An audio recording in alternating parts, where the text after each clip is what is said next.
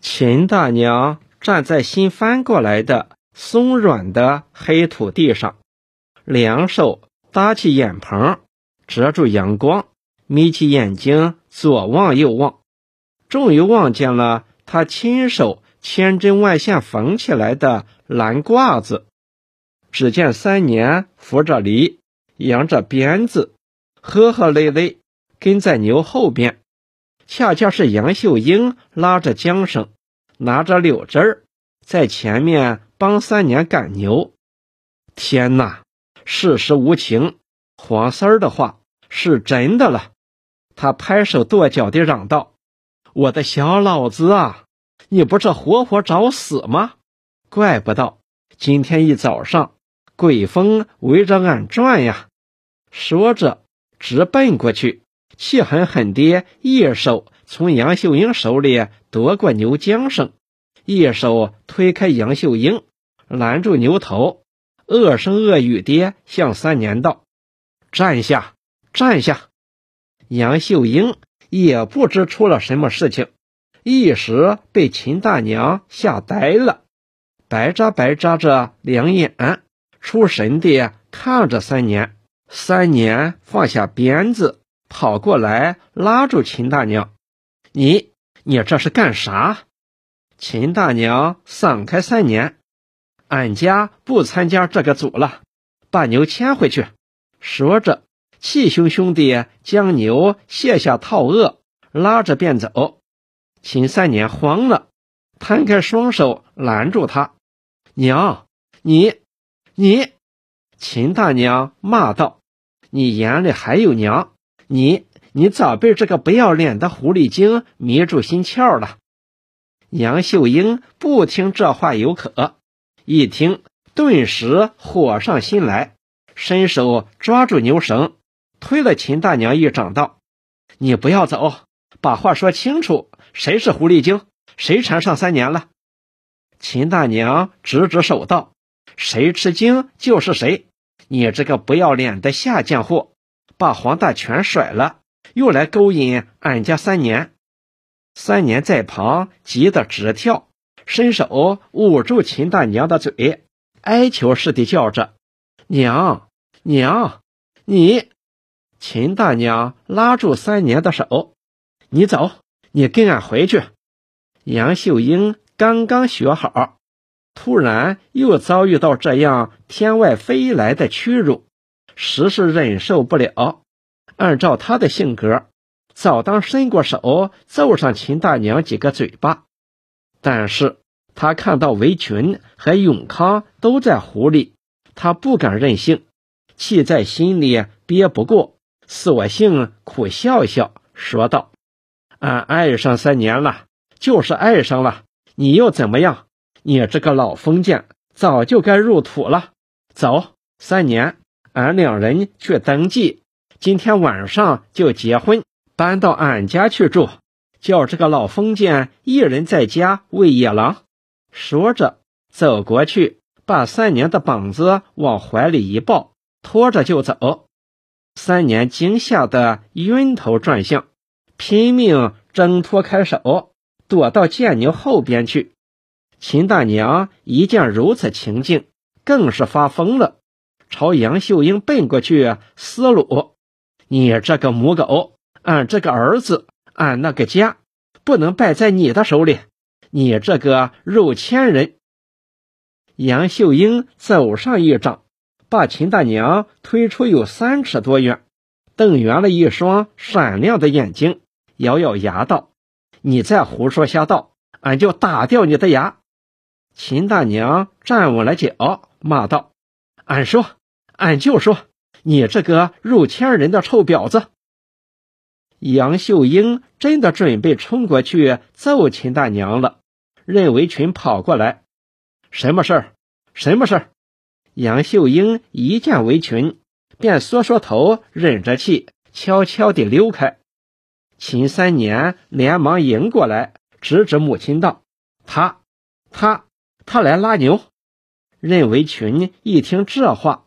脸色霎时冷下，这叫啥话？正在抢种的时候拉牛，拉牛干啥？秦大娘一见围裙来了，也吃了一惊，心里也感到这件事做得太冒失了。说儿子和杨秀英不好，一无凭，二无据，怎么好对围裙讲呢？说死了，杨秀英还是围裙的嫂子，他如提出要证据，咋拿法？只得红红脸道：“俺拉牛回去种西地的谷子。”围裙哈哈大笑道：“大娘，你是咋搞的？你看看这一片大地。”都是种的高粱谷子，这一块地跟上你家那百十块呵，你说说，先抢种哪一块重要？秦大娘道：“俺不管你啥重要，俺重要的是牛，是儿子，是自家的二亩地。”围裙道：“大娘，你怎么到现在还这么糊涂？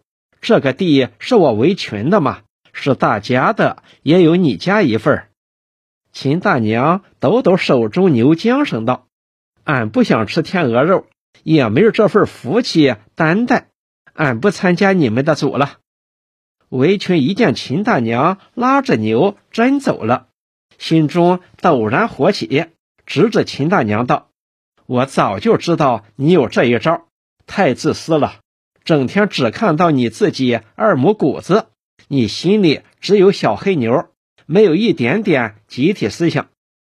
秦大娘道：“你有集体，你去集体，俺不集体。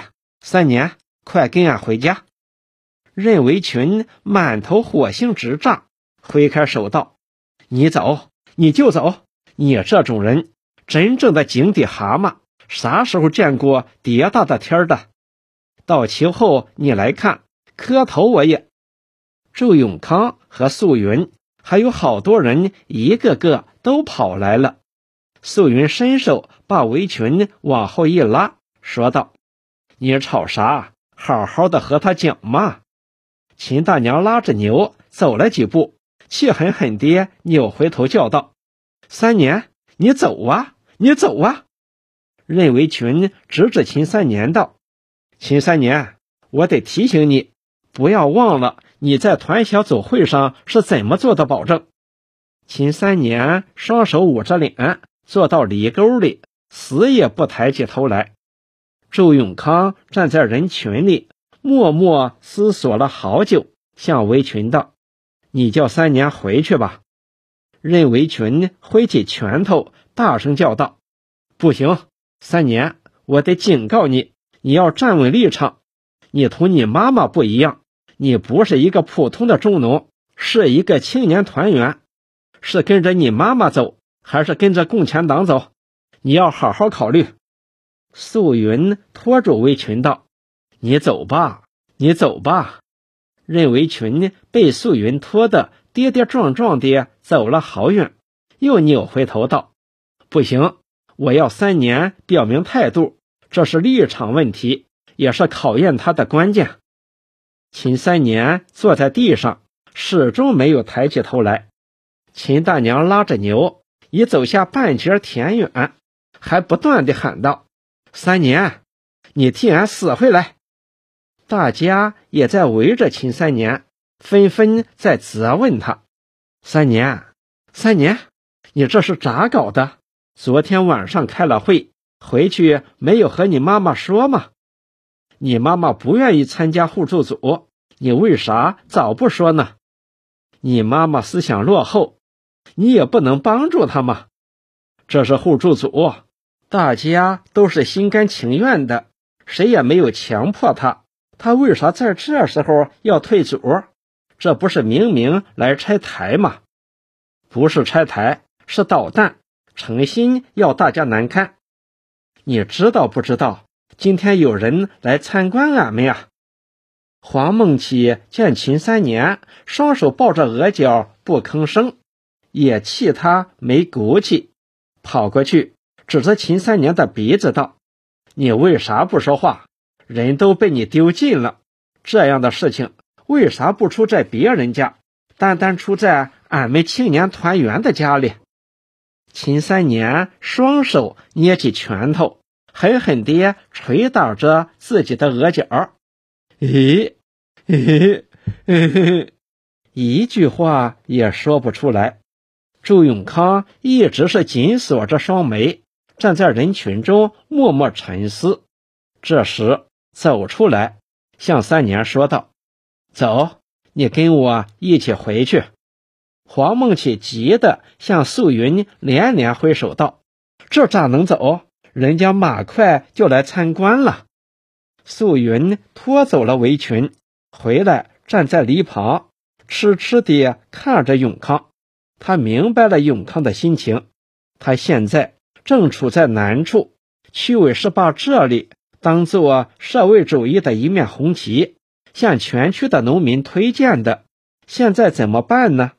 在和他相识的三个月来，素云还头一回在他的脸上看到愁云。他要批评三年，指出秦大娘的错误，并不能解决这场风波，事情只会越搞越糟糕。他要不批评秦三年，不指出秦大娘的落后的行为，群众的怒气又不能平息。素云心里在说：建设社会主义。真是艰难哈，每向前走一步都不容易。他这时多么需要支持啊！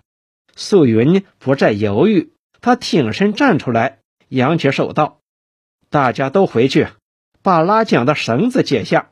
没有牛，我们用人拉犁也要争这口气。把荒湖开过来。”黄梦启道：“人家来参观，俺们用人拉犁。”这不是叫外人来看笑话。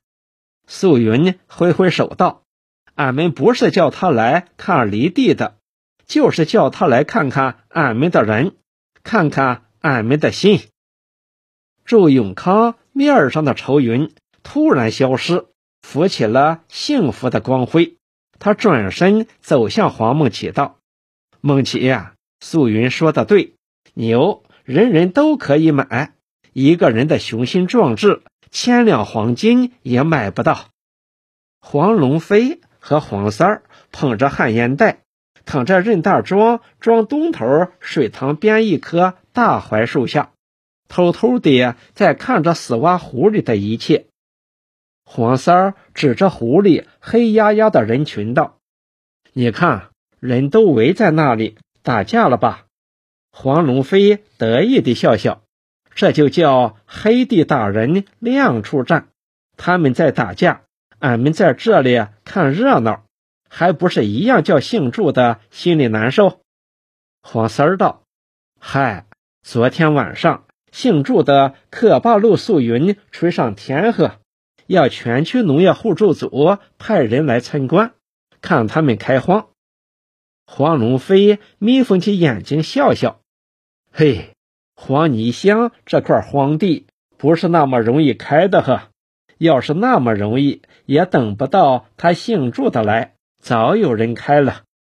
黄三儿道：“你说不容易，人家那个小子神气的很嘞，前天早上还跑上俺的门，把俺大大的教育了一通。”黄龙飞道：“姓祝的也好，姓任的也好，都是三月的桃花。”红不了多久了，黄三儿道：“大话不要说过头。姓祝的是个活猴子，万不可小看哈。”黄龙飞道：“孙悟空翻千个跟头，还在如来佛手掌心儿。谁要在黄泥乡站下脚来，不上如来佛这个庙门是不可能的。”黄三儿道：“熊杰华下来了。”事情到底怎样办理，还摸不到底儿呵。黄龙飞道：“你放心，这一招棋不会再错了。”黄三儿突然惊叫起来：“你看，你看，秦大娘把牛牵回来了！”黄龙飞好似早已料到，说道：“叫你带信儿给杜三春，要他赶快回来。你做了没有？”黄三儿道：“呆。”那个孬子是属朱大长的，福不直呀！带了三次信儿，他也不敢回来。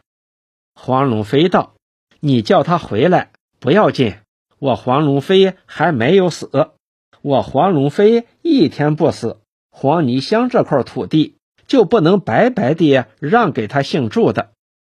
黄三儿道：“姓祝的滚蛋了，枪杆子还抓在姓任的手里，你要早做打算哈。”黄龙飞道：“这些事情用不着你去交心，会有人为你安排好的。”黄三儿伸头向湖里望望，缩缩头道：“回去，回去，姓祝的回来了。”黄龙飞将手遮在额角上，向湖里张望了好久，见秦大娘拉着牛，突然站下，皱皱眉毛，心里一惊，自语道：“他还能跟姓祝的回去？”黄三儿又踮起脚尖，直直腰，伸长脖子，向湖里看看。周永康领着秦三年，已撵上秦大娘，三人在半路上站住。不再往回走了，黄三儿自卫说道：“不会的，俺这一炮打得很准。”黄龙飞没有再说话，聚精会神地看着湖里的动静。黄三儿扭过头，突然看到黄家小围有一个女的拖着脚踏车出了围门，飞身跨上车子，迎着东北风，头上的卷发。好似乌鸦尾巴一般，蓬蓬飞起，直奔任大壮而来。惊喜道：“美容回来了！”